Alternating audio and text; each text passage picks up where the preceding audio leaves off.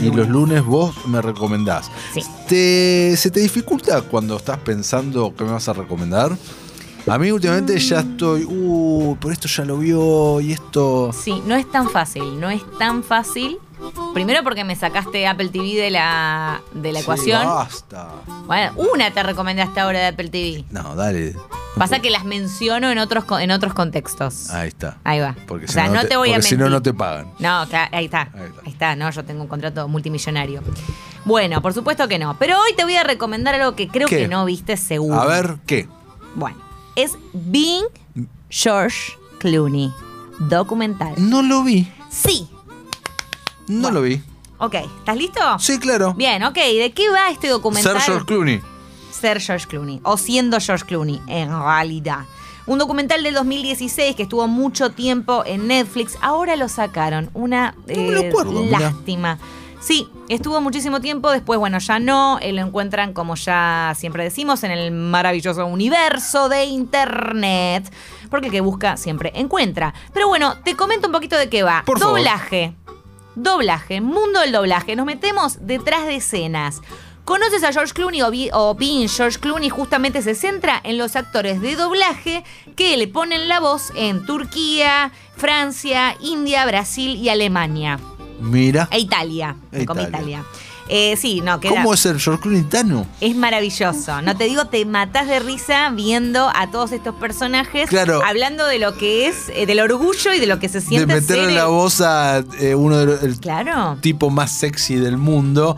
Que, que, me imagino que estos seres, que nada que ver físicamente con George Clooney. Nada que ver físicamente. Claro. Tenés, bueno, de todo, todos los Claro, tipos, tamaños, colores, pero no, George Clooney uno solo. No, obvio. De hecho, me causa mucha gracia porque en un momento de una pareja de actores de doblaje, Sí. uno de los que interpreta al George Clooney italiano, un personaje, y la esposa y dice, io sto-", bueno, en italiano, ¿no? Eh, que está re Decilo, decilo no, no, no, que está recopada porque está casada con, Con George, George Clooney, Clooney. de alguna manera. Entonces Muy es bueno. maravilloso. Aparece The Real. No aparece, Oh. qué lástima, no lo engancharon. Y difícil, estaba difícil, estaba difícil. Un documental sobre, Estaba, sobre estaba tomando un café seguramente Sí, por ahí el que, no promociona, el que podía. promociona él, No, ¿viste? con claro. tanto estilo. claro, tal Qué cual. bien ese café promocionado. No por- te dan ganas de comprártelo y endeudarte hasta No, lo eso que sea. pasa siempre, pero qué buenas publicidades. me Eh, encanta. es que bueno, Está George- tan bien pensado que me da bronca cuando sí, cosas están bien es que. George es eso, es sinónimo justamente de elegancia, Baluto. de la fineza, de todo eso, y por eso estos actores de doblaje también cuentan eh, delante, digamos, eh, en entrevistas y demás y sus testimonios, cómo tienen que hacer o cómo lograr esa esencia Clooney, porque hay toda una esencia Clooney detrás ¿Cómo de es la esencia Desde Clooney? la voz, desde lo que es impostar la voz. Aparte, eh, en países como Italia, por ejemplo, Sí. bueno, están muy over the top Eh, todo el tiempo, más que nosotros. Además de eso, el doblaje es muy importante, ¿no? Todo está, todo sale, todo, todo está todo doblado. lo vemos ¿eh? doblado. Qué bronca, eso todo, ¿no? Hay una ley nacional Esa. que sigue igual que en España. Sí, eso me en parece España también. una calamidad, pero bueno, Pero eso, es otro debate. Es igual. otro debate, al mismo tiempo igual sí beneficia y ayuda un montón a los actores, a los profesionales de la voz, ¿no? eso sin duda, pero que para lindo mí... acá no tanto. No, eso es verdad, pero para mí, eh, de vuelta, es otro debate, pero es va en detrimento de- del arte también. Sí, sí, sí, sí, por supuesto. Eh, bueno, así que una de, la- de las conversaciones que se tiene en este documental es eso, ¿no? Cómo, qué se siente ser, o sea, qué onda, cómo te llaman, digamos, qué pasó cuando, por ejemplo, en Alemania aparecieron dos eh, actores de doblaje de George Clooney Claro. por un tema de, bueno, por un tema interno, eh, y entonces, bueno, había toda como una como- crítica de los espectadores que, que, que añoraban el otro George Clooney porque se habían acostumbrado a esa voz, y después tenía los que decían, no, bueno, pero el nuevo es mejor, en fin, sea, era todo un debate interno con respecto a eso, un poco como lo que pasó con los Simpsons, acá, Claro, ¿te acordás? Totalmente, pero ¿ves? eso yo lo entiendo más porque es animación.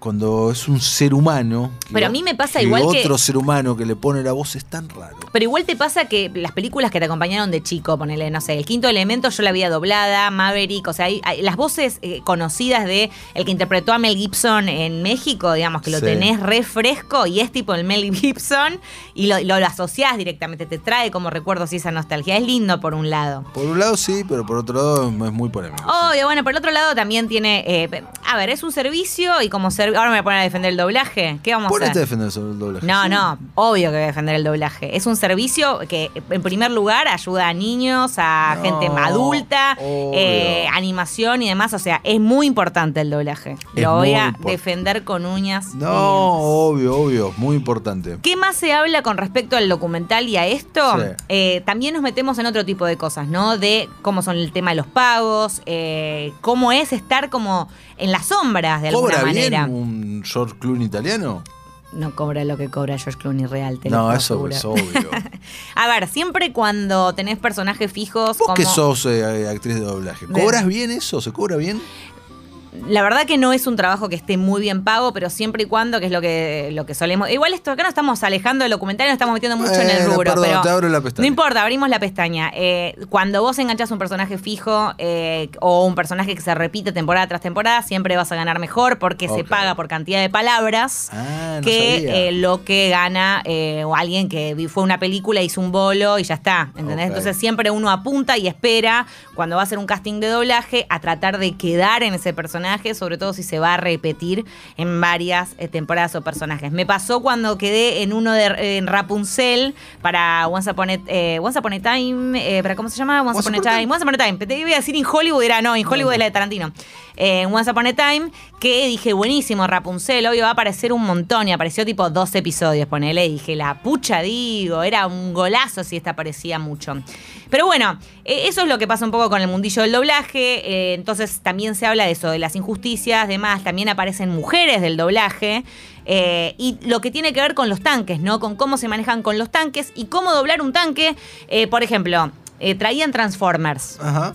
Entonces, eh, para que los actores y actrices no pudieran ver y revelar algún spoiler por ahí, Se han armado grandes quilombos Sí, de muchísimos. filtraciones por cosas de actores de- y que despiden a uno. De vez en cuando ves, en Bueno. España pasa mucho eso. Bueno, entonces lo que hacen es poner una pantalla negra en donde vos solamente podés ver en un circulito la boca del protagonista para poder ponerle el acting. A ver, acá ha habido un montón de críticas desde el profesional porque dice, yo no puedo actuar con una boca que se mueve, si no sé ni siquiera qué está pasando. O sea, tengo como un cacho del diálogo, ni siquiera les ponían los guiones enteros porque justamente vos trabajás con el guion Claro. de lo que tenés que, que decir, ¿no? Para poder trabajar el sincro y demás. Entonces, si ni siquiera tenés esas herramientas, qué difícil, qué complicado. Entonces, eso era una queja, pero al mismo tiempo, tal como decís vos, ha habido filtraciones. Entonces, bueno, era lo que las productoras, los grandes estudios hacían para tratar justamente El, de. el último gran escándalo fue en WandaVision, cuando el actor que le pone la voz a Peter Evans,